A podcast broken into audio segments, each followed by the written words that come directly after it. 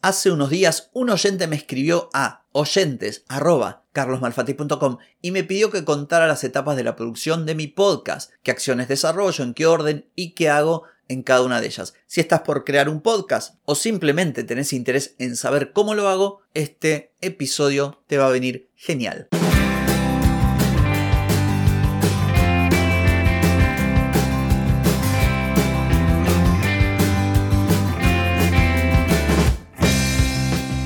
Bienvenida y bienvenido a Marketing para Gente como Uno. Soy Carlos Malfatti, consultor de marketing y nos encontramos otra vez para hablar de marketing, emprendimiento, redes sociales, contenidos, publicidad y todo lo que tenés que saber para llegar a más personas, captar más clientes y vender más en Internet. Atenti, que arrancamos.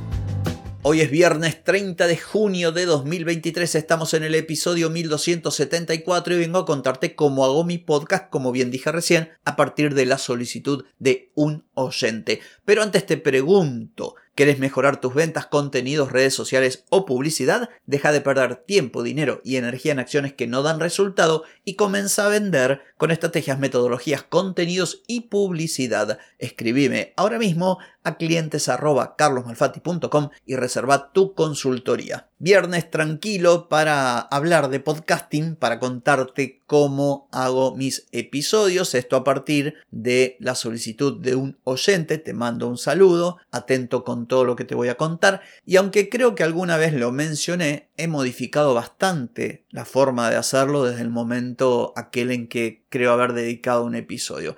Así que voy a contarte porque hay varias cositas para hablar y quiero ir rapidito porque si no me caigo de tiempo. Los episodios de mi podcast tienen una serie de etapas o de pasos que son como secuenciales. A lo largo del tiempo fui cambiando, modificando. Al principio grababa, tenía los temas y, escribía todo y prácticamente no leía, pero era casi un, un, artículo de blog. Luego cada vez me fui soltando más. Antes trabajaba todo en la suite de Google, ahora trabajo todo en Notion. Y luego de cuatro años, prácticamente cinco que se cumplen en noviembre, vengo con mucho rodaje y he mejorado notablemente la forma de hacerlo, em, las distintas etapas. Es como que hay un proceso, un flujo de trabajo muy optimizado, producto de ensayo-error, de la práctica, de un montón de cosas. Por eso creo que mi experiencia te puede servir, como dije en la intro, si quieres hacer un podcast o por curiosidad quieres saber cómo lo hago.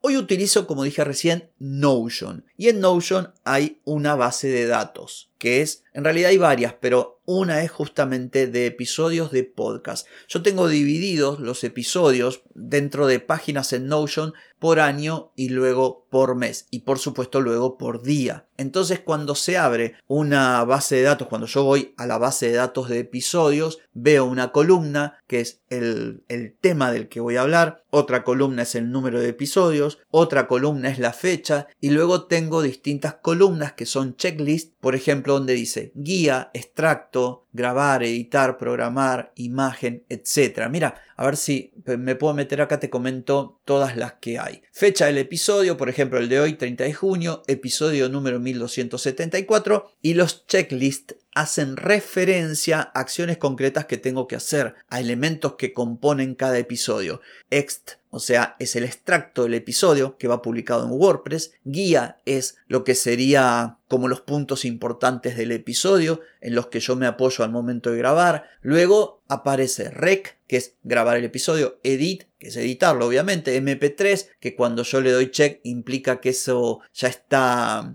subido a WordPress, el, el, archivo de audio quiero decir, luego IMG implica que ya diseñé la imagen, luego PROG implica que ya lo programé el episodio y programar el episodio implica que ya está subido el audio, ya está subida la imagen, ya están escritos los textos principales, está también el texto del extracto que va a mostrar WordPress y que se va a ver por ejemplo en plataformas como Spotify, luego tengo un check para TXT. TXT implica que el episodio ya tiene su texto, pero el texto puede estar crudo. Mm, puede ser un texto que yo ahora lo trabajo con inteligencia artificial. Lo que hago es transcribir el, audio del episodio, transcribirlo texto y pego ese texto. En algún caso ese texto puede estar editado o no, pero cuando yo marco check significa que el texto está, aunque esté sin editar, ¿sí? Y luego un check que es SEO. El SEO implica que ese texto ya está trabajado. Puede ser un trabajo de SEO mínimo o si el episodio lo requiere o por lo que sea, le puedo dar un poquito más de vuelo al SEO. Por lo general hago lo mínimo.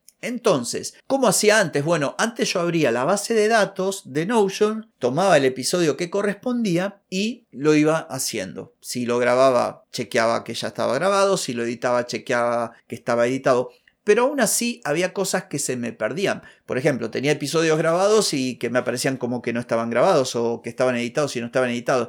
Cuando, a ver, el papel lo aguanta todo y cuando uno está bien organizado, tiene tiempo o, o no le ha pasado nada, todo sale bien, pero cuando tenés más trabajo, estás quizás un poquito más estresado, un montón de... Bueno, la cosa se complica. Entonces, un día me puse a pensar, ¿cómo puedo hacer para que todos los procesos, no solamente lo que es la creación de contenidos, puntualmente el podcast, funcione mejor, sino también el tema de clientes, las tareas que tengo, entonces aproveché Notion para crear una gran base de datos de tareas. Entonces ahora, y voy a hacer clic para mostrártelo aquí, va a mostrártelo para que lo imagines, pero yo contártelo, tengo las tareas relativas al podcast dentro de una base de datos de tareas. Entonces, ¿cómo funciona esto? Bueno, yo tengo una tarea que se llama, por ejemplo, Prep EP, o sea, preparar episodios. La tarea de preparar episodios implica que tengo que elegir un tema, que tengo que escribir el extracto y que tengo que escribir ese texto guía que luego voy a utilizar para grabar. Entonces, al tratarse de Notion y al tratarse de una base de datos dentro de Notion, cuando yo hago clic en la tarea, dentro de la tarea está incrustada la base de datos de todos mis episodios, o por lo menos del episodio del mes que corresponde, porque cada mes tiene su propia base de datos. Te decía, una de las peculiaridades de Notion, una gran característica es filtrar. Vos tenés una base de datos, pero los datos que tenés a la vista los filtrás por distintas variables. En este caso,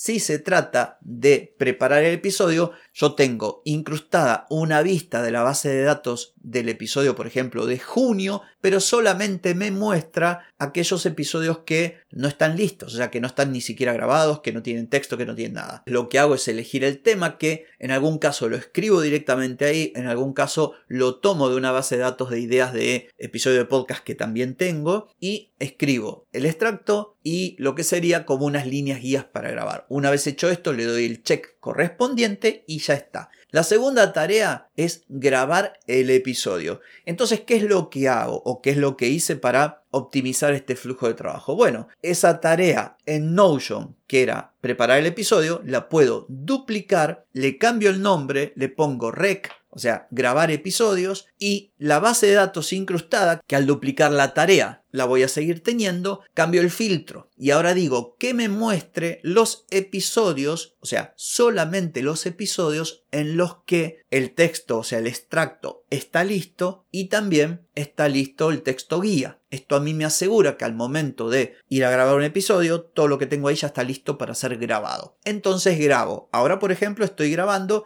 y tengo la vista del episodio de hoy donde está el extracto, las líneas guías. Cuando yo termino de grabar mismo, le doy clic a Rec, al check diciendo esto ya está grabado. La tarea que sigue es la de edición. Entonces, nuevamente, acá lo que tengo es una duplicación de una tarea donde se llamaba rec, ahora se llama edit. Y el filtro de la base de datos cambia, donde el rec no estaba check, ahora sí. Entonces, implica que me va a mostrar todos los episodios que ya están grabados. Pero atención, que están grabados pero que no están publicados. O sea, yo hago un filtro para mostrar lo que tengo que grabar. No muestro nada que no esté grabado, quiero decir editar porque estoy en la etapa de edición. No muestro nada que no esté grabado, ni tampoco me aparecen en la vista los que ya están grabados, editados, programados, subidos. Y así como preparé el episodio, como lo grabé y como lo edité, sigue hacia adelante. La próxima tarea es programar los episodios. Entonces, nuevamente acá es una duplicación de la tarea que en su momento era rec, edit o lo que sea. Le cambio el nombre, le pongo programar episodios y en la base de datos de Notion me aparece el listado de los episodios que ya han sido editados. Como ya está editado el episodio, lo que tengo que hacer es ir a WordPress, subir ese audio, crear la imagen en Canva para el episodio, añadir los textos que van en el plugin de SEO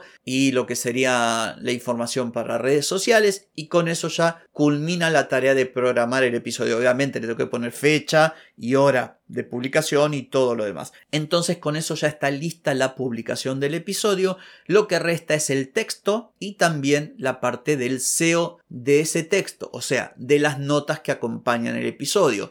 Para esto tengo otra tarea llamada TXT o texto donde lo que tengo que hacer es pasarle el audio a utilizo Whisper para que me lo transforme en texto y luego lo vuelco en Notion y con la inteligencia artificial de Notion le pido que me lo separe en párrafos, me lo ordene un poco y ahí copio y pego. Como te decía, si veo que puedo mejorar algo de SEO cambiando alguna palabra, un título, un H2 lo hago y si no lo dejo como está. Así que básicamente este es el proceso. Espero que este episodio haya sido de utilidad para vos que me preguntaste, para vos que no me preguntaste también. Ha sido todo por hoy, también por mañana, porque mañana es sábado. Desenchufate, descansa, lo lindo, que el lunes nos volvemos a encontrar. Chau, chau.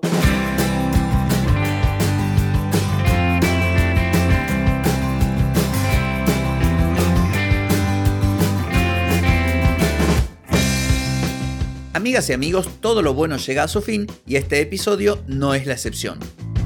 Si te gustó, déjame 5 estrellitas en Spotify.